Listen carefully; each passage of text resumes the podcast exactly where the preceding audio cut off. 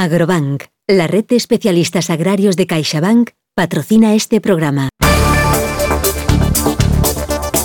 Las proyecciones de producción de cereales en el mercado comunitario para el presente ejercicio son más bajas de lo esperado y se sitúan en un 2,5% por debajo de los niveles de 2021 a causa de unas condiciones climáticas extraordinariamente secas en varias regiones, según se desprende del informe sobre las perspectivas de los mercados agrícolas publicado por la Comisión Europea.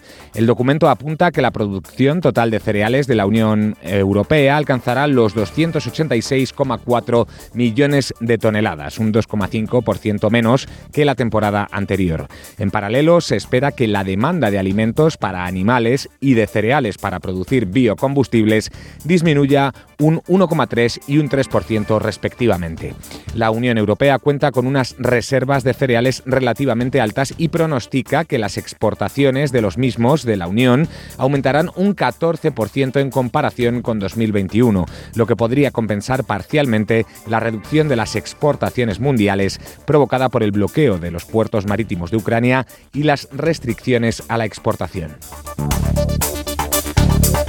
El ministro de Agricultura, Pesca y Alimentación, Luis Planas, ha informado de que pedirá el próximo 18 de julio, con motivo del Consejo de Agricultura y Pesca de la Unión Europea, al comisario europeo de Pesca, Virginijus Sinkevicius, que se abandone la propuesta de veto a la pesca de fondo en 94 zonas comunitarias o que, si sigue adelante, se establezcan flexibilidades. El patrón mayor de Burela y presidente de la Federación Nacional de Cofradías, Basilio Otero, considera incomprensible que se cierren de forma unilateral espacios desde Irlanda hasta Marruecos, ya que se pueden cerrar esos espacios no en aquellas zonas en las que se demuestre que hay especies vulnerables, sino en aquellas en las que puede haber alguna especie vulnerable. Censura que se prohíban aquellas artes en las que tan solo su anclaje toque el fondo. Es una forma un poco extraña de tomar una decisión para acabar con la pesca, según afirma. Europa tiene que ser valiente y si no quiere pesca extractiva, tiene que decirlo, sentencia.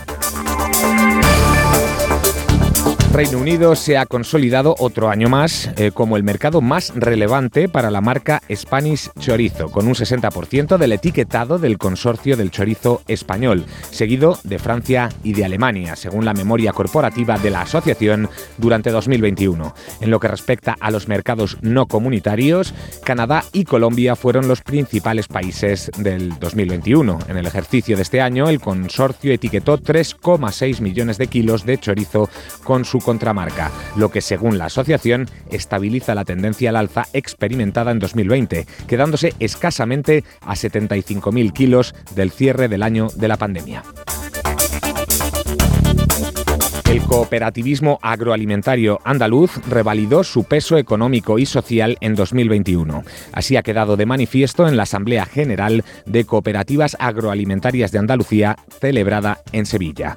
En un ejercicio marcado por las reformas de la PAC y del diseño del plan estratégico, por los efectos comerciales eh, provocados por la crisis sanitaria, por los cambios normativos y por los problemas de sequía y de dotación de agua, las cooperativas agroalimentarias volvieron a mostrar su carácter resiliente. Muestra de ello es que las 649 cooperativas federadas generaron un volumen de negocio de 9.826 millones de euros, un 4,06% más que en el ejercicio precedente.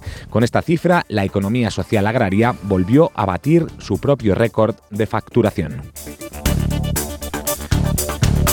El sector biotecnológico español alcanza cifras récord por sexto año consecutivo, según el informe ASEBIO 2021.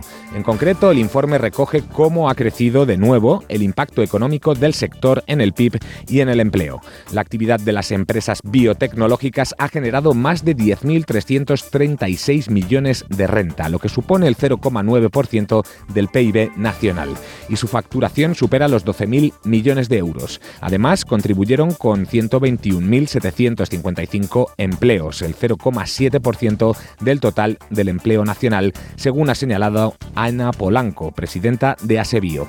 Cabe destacar que el salario por empleado de las biotech es casi el doble de la media nacional y su productividad el triple.